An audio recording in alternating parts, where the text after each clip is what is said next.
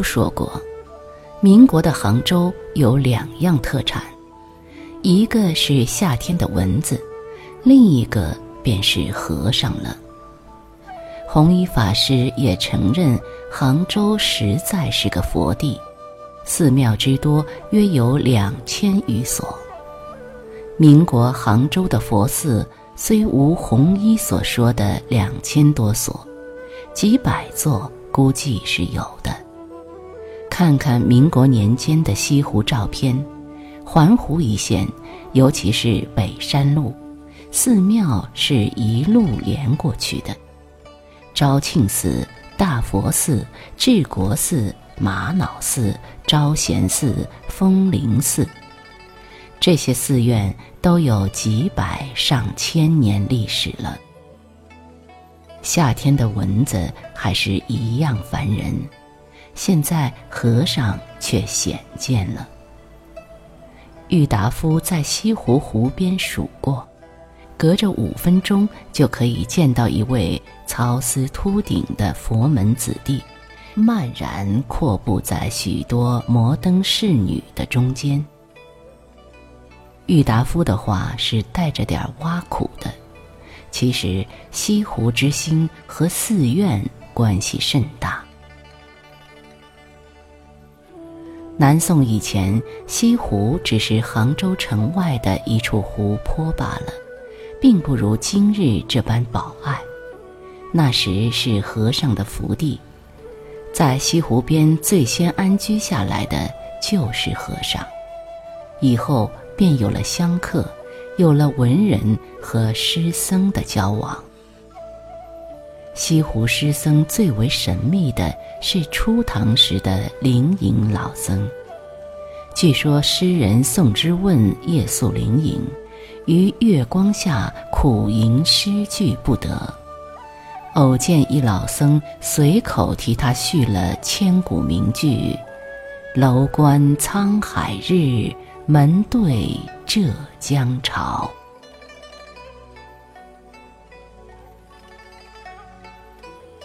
宋之问灵隐寺，旧岭玉迢遥，龙宫锁寂寥。楼观沧海日，门对浙江潮。桂子月中落。天香云外飘，门罗灯塔远，枯木曲泉遥。霜薄花更发，冰清叶未凋。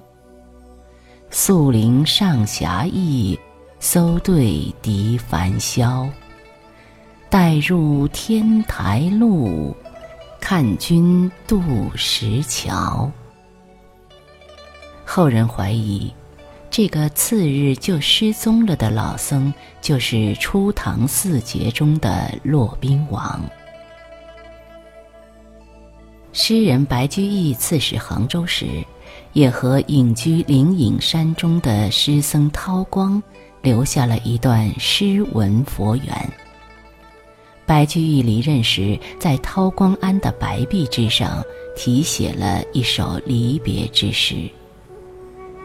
后世诗人苏东坡对此神往已久，后来通判杭州，特意寻去。只可惜年代已久，题壁早被好事者粉刷过，仅留下一方刻石，上卷“唐诗人白居易题诗处”。宋时的西湖诗僧云集。和苏东坡在昭庆寺的望湖楼上喝过茶、谈过诗、论过禅、听过曲的，就不下十几位。像参辽、辩才、佛印、清顺、慧勤、慧思，就是。昭庆寺已成了少年宫，望湖楼也只是一处普通的茶楼了。就像昔年孤山上的治国寺，也已不见了痕迹。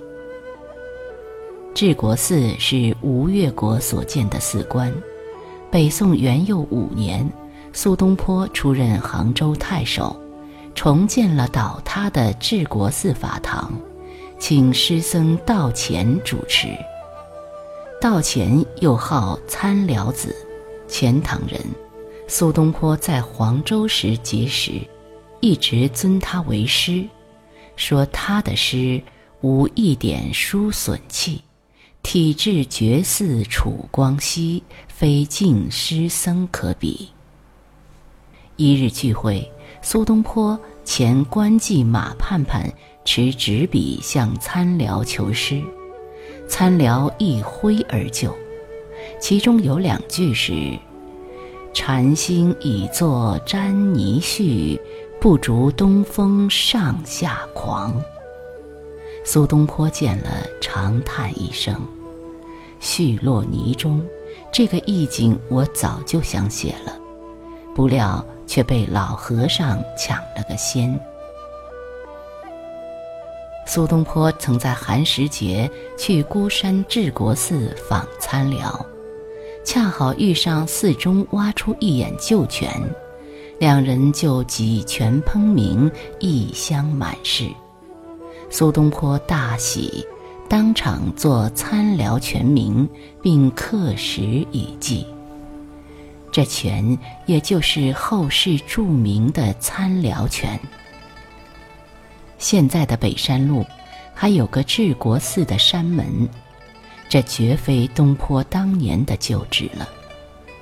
南宋时，高宗赵构为建四圣延祥观，把治国寺一分为二，迁了出去，其中一处迁到了现在的治国寺。寺内的参辽泉也只是后人的一种纪念罢了，和参辽并无关系。苏东坡为官杭州时。龙井寺是一定要去的，那是诗僧辩才驻息之地。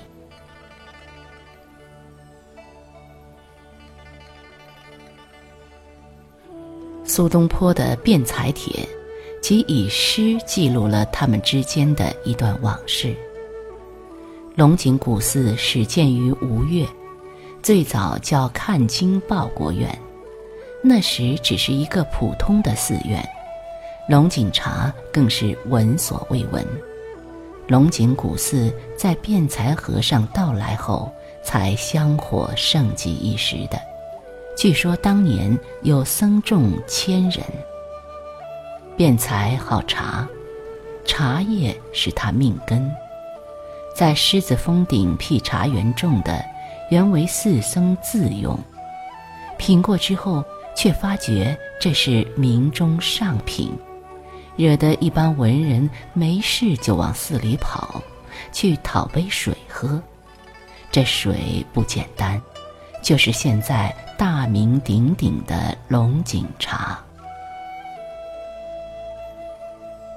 辩才和其实的文人墨客也都有交往，像米芾和秦观，均常常寻到寺中。在《龙井题名》中，秦观即记述了其中的一段姻缘。元丰二年中秋过后的一天，他从湖州回绍兴，顺道去龙井寺拜访辩才大师，却先在西湖边遇上了参辽子。秦观这一路行去龙井寺，竟能在道上遇见四僧参辽。也是一桩佳话。北宋这千余年，西湖还从未有过如此的盛会。直到民国年间，弘一法师在虎跑寺削发出家。